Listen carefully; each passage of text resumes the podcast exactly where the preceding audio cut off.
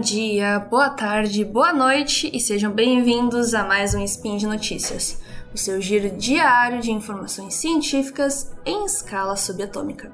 Meu nome é Letícia Guiar, mas pode me chamar de Lê, e hoje, dia 13 Caosian do calendário da Catria e dia 23 de setembro do calendário gregoriano, falaremos sobre questões éticas da reprodução humana assistida. No programa de hoje, iremos ver o que é a reprodução humana assistida, quem regula as normas éticas que envolvem suas técnicas e questões éticas pertinentes ao assunto.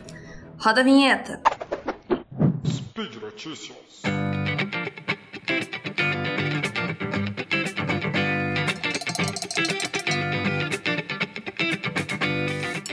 A reprodução humana assistida se refere a um conjunto de técnicas e procedimentos que são utilizados para auxiliar casais ou indivíduos que enfrentam dificuldades para conceber de forma natural.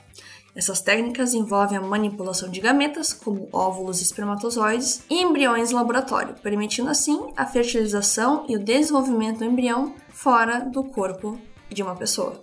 O site Fecundari aponta: o Conselho Federal de Medicina, o CFM, é responsável por estabelecer normas éticas para a reprodução humana assistida no Brasil visando aprimorar as práticas e garantir os princípios éticos e bioéticos delas. Essas regras têm como objetivo aumentar a segurança e a eficácia dos tratamentos e procedimentos médicos na área de reprodução humana assistida. Portanto, as resoluções do CFM devem ser seguidas pelos profissionais de saúde como um guia ético que oriente seus princípios, intenções, ações, direitos e deveres.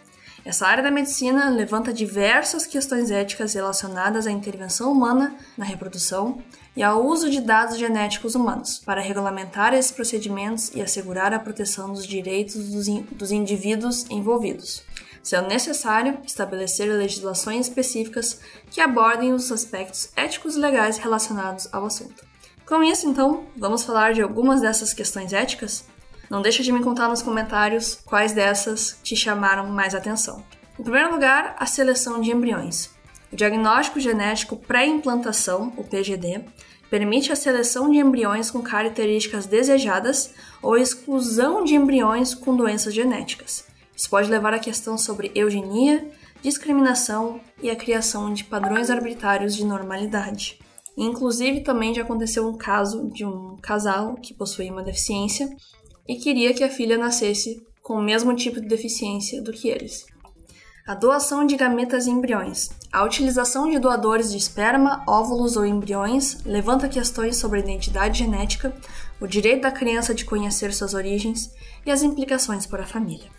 A barriga de aluguel. A gestação de substituição, conhecido popularmente como barriga de aluguel, levanta preocupações éticas em relação à exploração de mulheres economicamente vulneráveis a possibilidade de coerção e a relação entre a gestante de substituição e o bebê. Quem nunca assistiu um episódio de algo na TV que tinha o caso da mulher que era barriga de aluguel, se apegou ao bebê e não queria entregar para a família que fez todo o investimento nessa técnica. Recomendo também o episódio 3 da quinta temporada de The Good Wife, quando a família descobre que o bebê tem uma possível deficiência que vai trazer muito sofrimento, mas a moça que era a barriga de aluguel queria manter a gestação e depois entregar a criança para a família, mesmo que a, que a família quisesse que ela abortasse. Super interessante. Múltiplos embriões. A transferência de múltiplos embriões aumenta a chance de gravidez múltipla, que pode ser arriscada para a saúde da mãe e dos bebês. Isso levanta questões sobre a ética de equilibrar as taxas de sucesso com a segurança, ou seja, são colocados diversos embriões e espera-se que um ou outro consiga ter sucesso. O que acontece quando, por exemplo, 3, 4, 5 têm sucesso? Comercialização e lucro. A indústria da reprodução humana assistida é frequentemente vista como uma área de grande lucro. Isso levanta preocupações sobre práticas comerciais, como a exploração de pessoas em busca de tratamento de fertilidade. Ela pode ser cara e não está disponível para todas as pessoas, o que levanta, é claro, questões de equidade. O acesso a esses tratamentos pode ser limitado por questões financeiras, geográficas ou culturais. Aumento da idade materna. A disponibilidade das técnicas de reprodução humana assistida pode incentivar mulheres a adiar a gravidez para além dos seus anos reprodutivos naturais. Isso pode aumentar os riscos de complicações médicas e levantar questões sobre a responsabilidade ética em relação à gravidez tardia. Regulamentação e supervisão. A ausência de regulamentação adequada pode levar a práticas inadequadas ou antiéticas na indústria, incluindo clínicas que prometem resultados exagerados ou não garantem a proteção de direitos. Custódia e responsabilidade. Em casos de separação ou disputa, a reprodução humana assistida pode levantar questões complexas sobre a custódia e a responsabilidade dos pais biológicos e não biológicos.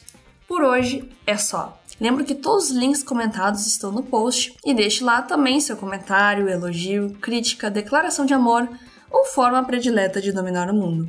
Lembra ainda que esse podcast só é possível acontecer por conta de seu apoio no patronato do SciCast, no Patreon, Padrim e PicPay. Um grande abraço e até amanhã!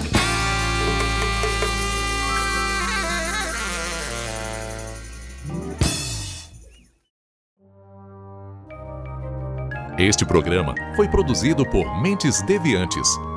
deviante.com.br